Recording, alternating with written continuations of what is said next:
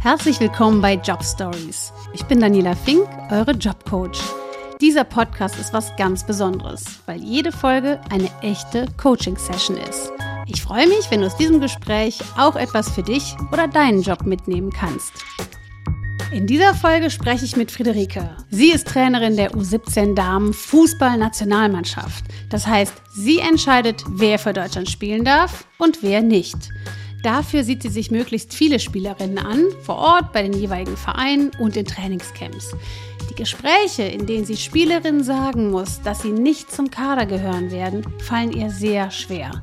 Wenn du lernen möchtest, wie du im Job schwierige Gespräche führen kannst, ohne dass das Arbeitsklima oder die Motivation im Team darunter leiden, hör dir diese Folge komplett an. Wir steigen jetzt direkt ins Coaching ein. Was genau ist denn da die Schwierigkeit? Also grundsätzlich ist die Schwierigkeit folgende, dass man als Trainerin ein Vertrauensverhältnis zu seinen Spielerinnen aufbauen will. Und das ist was, was über Wochen und Monate wächst. Und ähm, dafür ja, braucht man Zeit, braucht Vertrauen, das man dann von den Spielerinnen irgendwann bekommt durch Gespräche und ähm, das, Chef, das schafft natürlich Nähe und diese Nähe ist auch gut, die braucht man, äh, dass, dass die Spielerinnen sich auch wohlfühlen bei, bei uns oder bei mir im Team. Und das Ganze ist, bringt aber die Herausforderung dann mit sich, dass man ja diese Nähe nicht zu nah werden lässt, weil man dann auch eine gewisse Distanz natürlich braucht, weil man doch als Cheftrainerin diejenige ist, die dann auch ja Entscheidungen trifft, die auch mal hart sein können. Wenn man es ja hart formuliert, entscheidet man teilweise über die Karrieren der jungen Spielerinnen und dafür braucht es natürlich wieder eine gewisse Distanz. Ja, und hast du ein konkretes Beispiel, wo du das vielleicht besonders deutlich gespürt hast, dass du da so ein bisschen ins, ins Schwanken kommst oder denkst, gedacht hast, hm, das ist jetzt eine ganz schön schwierige Situation für mich. Ja, also grundsätzlich hat das viel mit meiner Erfahrung auch als Trainerin zu tun und mit der, den Rollen, die ich begleiten durfte in den letzten Jahren. Also ich bin jetzt schon fast zehn Jahre bei der Nationalmannschaft ähm, mit dabei bei der U17. Ganz konkret sind natürlich immer wieder Fälle mit meinen Spielerinnen, wo ich ihnen äh, mitteilen muss, dass es vielleicht nicht mehr langt für den Kader oder sie vielleicht auch nicht in der Startformation sind. Ähm, und das sind natürlich äh, Gespräche, die, un die unangenehm sind, weil sie auch schwierig sind und weil man merkt, man verletzt damit die, die Spielerin. Ähm, und je näher und besser man sie dann kennt, desto mehr fühlt man mit. Und zum einen, denke ich, ist Empathie auch wichtig und Mitgefühl ist auch wichtig. Aber zum anderen, wenn man dann eben zu nah dran ist, dann würde diese Emotion die Entscheidung auch beeinflussen. Und das ist natürlich wieder was, was, was schwierig ist oder was nicht optimal ist. Du sagst, die Empathie spielt da eine große Rolle und sicherlich bist du auch sehr empathisch als Trainerin oder allein, dass du dir jetzt auch diese Gedanken machst. Was ist denn genau dann der Moment, wo du denkst, boah, jetzt wird es schwierig für mich? Ja, das ist eigentlich der Moment, wenn man weiß, es läuft in eine Richtung, die für die Spielerin unangenehm wird, wenn man weiß, es läuft in eine Richtung, dass man sie enttäuschen muss in Bezug auf ihre Erwartungen, weil alle Spielerinnen, die zu mir kommen, haben fast alle das gleiche Ziel. Also die wollen alle hoch hinaus, sie geben wahnsinnig viel im Alltag, haben ganz viel schon hinter sich gelassen oder, oder nehmen täglich auf sich, um dieses Ziel auch zu erreichen und setzen eigentlich alles daran, A-Nationalspielerin zum einen zu werden und Bundesligaspielerin und wollen natürlich bei mir auch den maximalen Erfolg, sprich am besten eine Rolle, die heißt Startspielerin. Und das können nun mal nur zehn Feldspielerinnen sein und eine Torhüterin. Ähm, das heißt, es ist eigentlich von vornherein klar, man muss welche enttäuschen. Und ähm, das, das sind immer Situationen, wo man weiß, das wird jetzt schwierig. Aber es ist halt Teil des Geschäfts und ähm, auch Teil meines Jobs. Und äh, es kann nur funktionieren, wenn ich den Teil genauso gut kann wie den Teil, dass ich einer Spielerin sage, ja, du bist unsere Kapitänin, wir bauen auf dich und wir, wir ziehen die nächsten zwei Jahre zusammen durch. Ja, das glaube ich. Und in dem Moment, wo du jetzt einer Spielerin, die du vielleicht auch noch sympathisch findest oder wo du weißt, die hat auch richtig geackert und gearbeitet und trotzdem reicht es dieses Mal nicht für den Kader. Was ist das dann für ein Gefühl in dem Moment oder was für Gedanken gehen dir vorher durch den Kopf, wenn du weißt, jetzt muss ich der leider sagen, sie ist nicht dabei? Ja, das ist genau der Punkt, Daniela, den du ansprichst. Da muss ich vielleicht noch mal kurz ein bisschen ausholen, dass man das auch noch mal besser nachvollziehen kann. Also mein Ansatz als Trainerin ist eigentlich voller Überzeugung der, dass ich die Spielerin als Mensch betrachten will und als Mensch eigentlich auch fördern will. Natürlich geht es am Ende des Tages bei uns um Position, um Fußball, um Erfolg und Sieg oder Niederlage. Aber ich bin davon überzeugt, dass es am effektivsten und sinnvollsten ist, wenn ich meine Aufgabe äh, möglichst ganzheitlich angehe. Das heißt, meine Spielerin wirklich als Mensch versuche kennenzulernen und ihr gesamtes Umfeld, also ihr ganzes System versuche kennenzulernen, um sie eben bestmöglichst zu fördern. Und je mehr man sich dann damit befasst, desto mehr Bindung kriegt man natürlich automatisch zu der Person. Und genau wie du sagst, man baut auch Sympathien auf und das Ganze macht es komplizierter, wenn ich dann merke, ich, es ist aber eine Spielerin, die ich dann irgendwo mal enttäuschen muss. Und das kommt einfach sehr schnell und sehr häufig vor. Ich glaube, bei dir ist so ein bisschen ein kleiner Kampf zwischen dem, dem Rationalen, dass du aus deiner eigenen Erfahrung und natürlich in deiner Rolle als Trainerin weißt, dass du natürlich für das Team die bestmögliche Entscheidung fällen musst. Und auf der anderen Seite ist aber natürlich die empathische Friederike da, die auch aus der eigenen Erfahrung weiß, wie weh so eine Absage tut, weil alle das große Ziel haben. Genauso ist es ja. Und was wäre denn der Idealzustand? Also wenn dieses Problem gelöst wäre?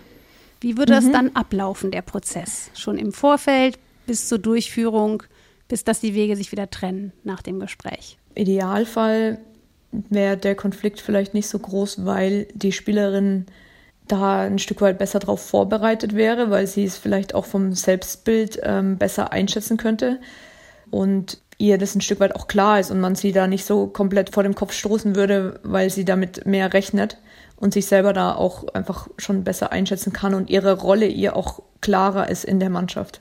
Ja.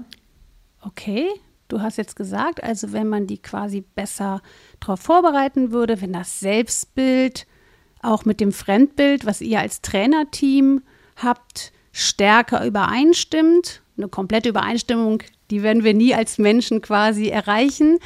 Ähm, das würde helfen. Was würdest du jetzt für dich daraus ableiten? Das ist ein sehr guter Punkt, weil den habe ich mir auch schon öfter bewusst gemacht.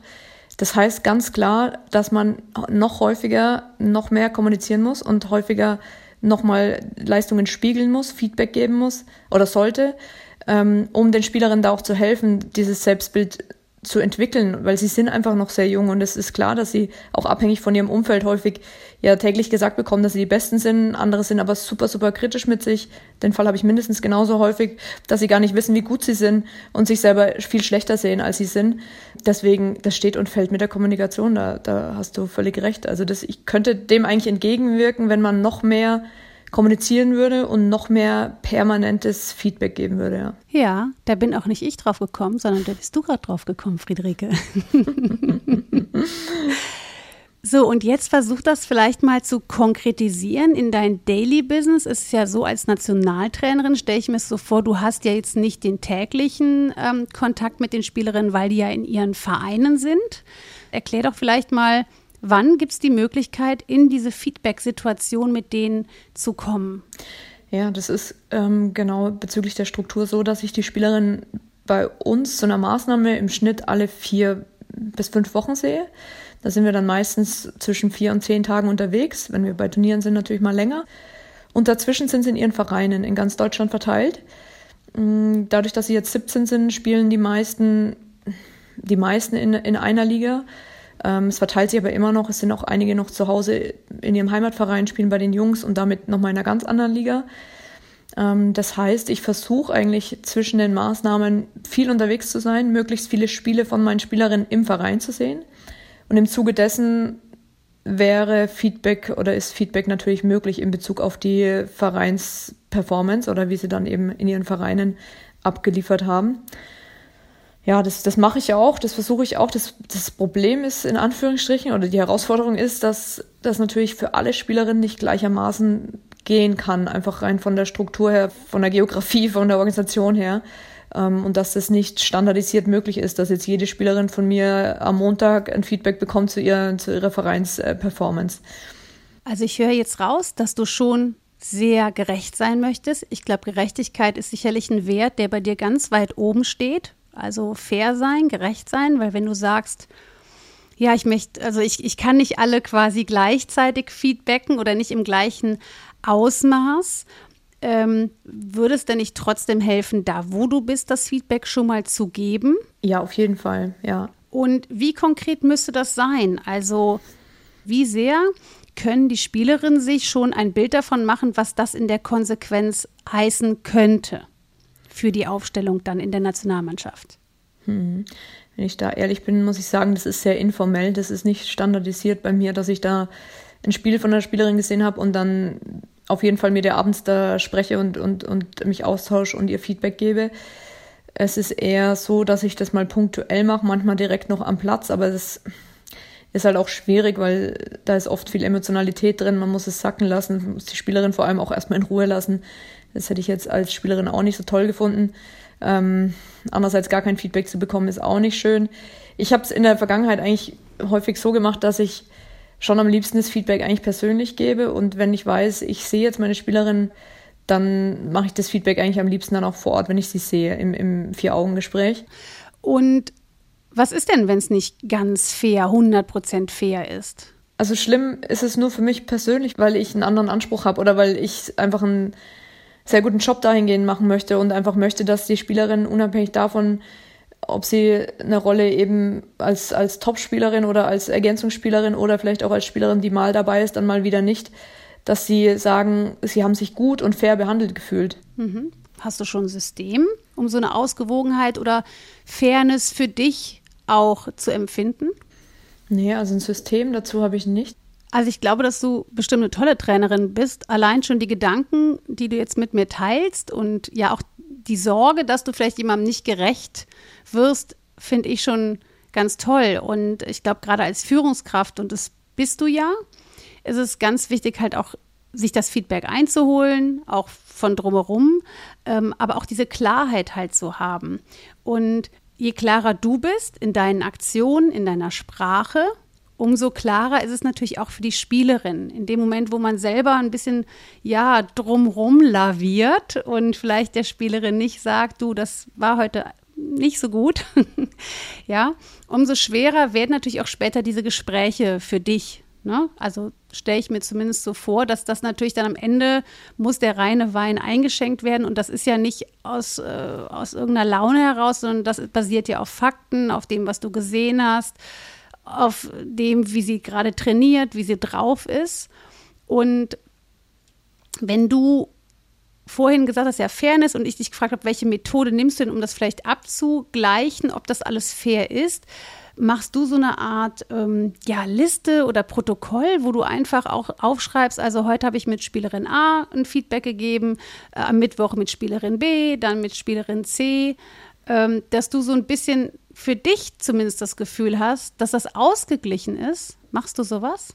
Ja, das habe ich vor einiger Zeit angefangen. Das hilft mir enorm. Ich, es ist manchmal schwierig, äh, sich ja wirklich äh, die Zeit noch zu nehmen, alles zu dokumentieren, weil man spricht gefühlt den ganzen Tag, aber es ist wirklich sehr hilfreich, wie du sagst, für das eigene Gefühl und für den eigenen Überblick, weil man sonst schnell im Kopf hat, oh Gott, ich werde dem allen nicht gerecht und wenn man es dann aber mal mitdokumentiert und ich habe dann einfach, ähm, ich mache es handschriftlich, weil ich das am liebsten einfach mag. Mhm. Ähm, und habe dann pro Spielerin einfach mehrere Seiten im Verlauf einfach dokumentiert, wann wir Gespräche hatten, wann ich mit den Eltern gesprochen habe, wann wir vielleicht auch Videocalls zusammen gemacht haben, was da der Inhalt war, wie der Verlauf unserer Zusammenarbeit war äh, wann ich Spielbesuche gemacht habe, wann Be Vereinsbesuche.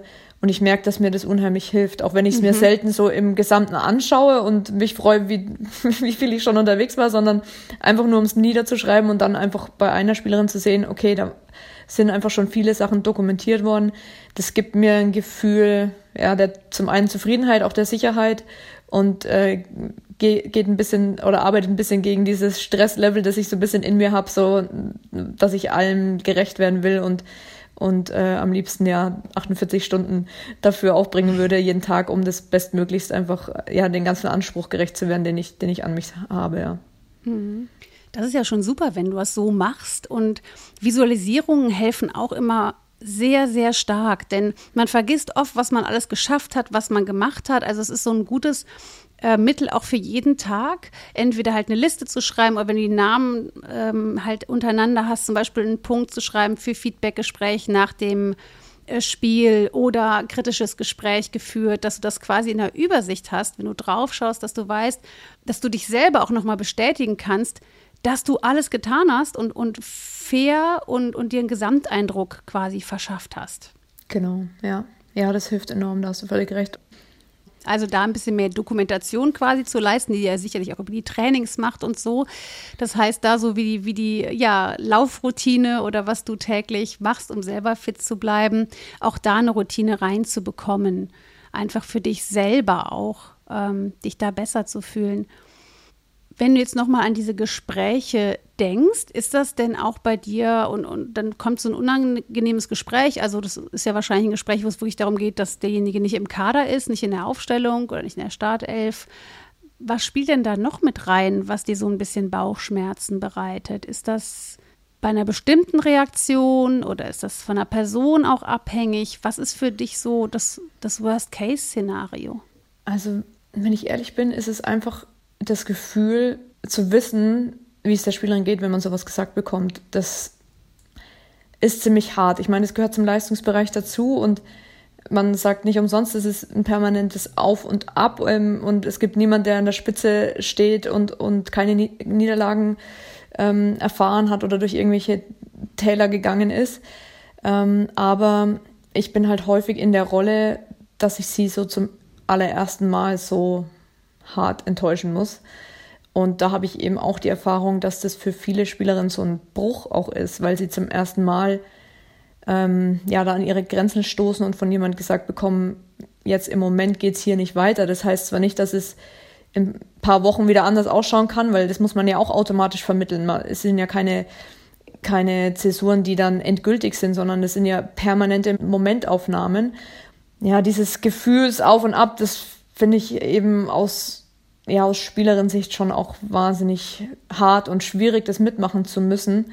Das habe ich selber auch erlebt und das weiß ich, dass das, ja, dass das was auch mit einem macht, je nachdem, wie stark man so vom, ja, vom Selbstbild auch ist oder wie, wie gefestigt man insgesamt schon ist. Jetzt sind ja meine Spielerinnen in der Regel in der Pubertät und da häufig noch nicht so gefestigt und ich weiß, dass das für viele dann ja auch überdimensional hart ist und dass es so ein erster Bruch in ihrer Karriere auch sein kann, wenn ich diejenige bin, die dann sagt, ja, in Anführungsstrichen, ja, zerstöre ich dann erstmal die Karriere, ist es natürlich aus meiner Sicht nicht, aber aus deren Perspektive, sie würden es bestimmt so formulieren mal. Ähm, und das ist was, was mir durchaus bewusst ist, wenn ich so harte Entscheidungen treffen muss. Aber es ist auch immer wieder so, dass man schnell entscheiden muss und eben noch nicht so wahnsinnig viele Eindrücke hat sammeln können. Ähm, und sich dann manchmal fragt, boah, bist du dir da jetzt sicher? Ist es fair? Ist es gerecht? Und hoffentlich bereust du es selber nicht in, in ein paar Monaten. Ähm, das ist eigentlich ja, der, der Hauptpunkt, der, der einem durch den Kopf geht dann, ja. Mhm. Durchlebst du das selber nochmal so, als wärst du Spielerin? Äh, Gefühl würde ich sagen, ja. Andererseits ist es vermutlich schon nochmal viel, viel härter für meine Spielerin. Ich glaube, es wäre unfair zu sagen, ich durchlebe es nochmal, weil für mich ist meistens schon, also mich, mir geht es schon oft nach und ich muss dann schon oft noch viel drüber nachdenken davor und danach, aber es ist jetzt nicht so, dass mich das dann Tage beschäftigt. Das eher weniger. Und ich weiß aus Spielerin-Sicht kann sich das Monate beschäftigen, wenn nicht sogar noch länger. Also das ist schon, das wäre unfair zu sagen. Ich durchlebe es komplett so. Ich glaube, ich kann mich noch relativ gut reinversetzen und bin da nicht abgestumpft und das werde ich hoffentlich auch nie. Was hättest du dir denn damals gewünscht von deinen Trainern oder Trainerinnen in der Situation? Was hätte dir geholfen bei so einer Absage? Also vor allem der Punkt, den du vorhin angesprochen hast, den finde ich eigentlich wahnsinnig wichtig, weil den hatte ich eigentlich nie erfahren als Spielerin, eigentlich, eigentlich wirklich nie, dass man kontinuierlich Feedback bekommen hat oder auch nur ansatzweise vor diesen harten Entscheidungen wusste, woran man steht. Das ist eigentlich so mal der allerwichtigste Punkt. Und dann bei der Übermittlung der Entscheidung, ich meine, die ist hart, da braucht man auch nicht irgendwie drum rumreden und ähm, da kann man, glaube ich, auch gar nicht so wahnsinnig viel falsch machen. Natürlich kann man das auch empathisch rüberbringen und auch der Spielerin signalisieren und es auch leben, dass es einem nicht leicht fällt, das jetzt zu formulieren. Ich finde eigentlich immer das Wichtigste auch, dass man sie dann nicht so komplett fallen lässt und sagt, das ist jetzt so und du bist jetzt raus und ähm, man hat eigentlich gar keine Chance mehr zurückzukommen. Und das Allerwichtigste ist eigentlich, dass wenn man äh, das Gegenteil formuliert, von wegen, die Chance ist noch da und wir bleiben weiter in Kontakt und ähm, man wird weiter die Leistung beobachten, dann ist das Allerwichtigste, dass man das dann auch wirklich macht hm. und nicht nur sagt. Und das finde ich bei mir selber natürlich auch schwierig, weil ich häufig auch Dinge sage, die ich gern machen würde und dann aber einfach nicht kann, weil ich, weil ich so an meine Grenzen komme mit meinem ganzen Workload. Ähm, ja, und dann im Nachhinein manchmal denkt, warum hast du das so gesagt? Du kannst das gar nicht einhalten. Und das war dann oft ja, ähm, Wunschvater des Gedanken. Deswegen ja, ist das natürlich auch noch ein wichtiger Punkt, ne? wie, wie man dann verbleibt, wie man auseinandergeht und welche Erwartungen man dann automatisch wieder schürt und wie man dem auch gerecht werden kann. Ja.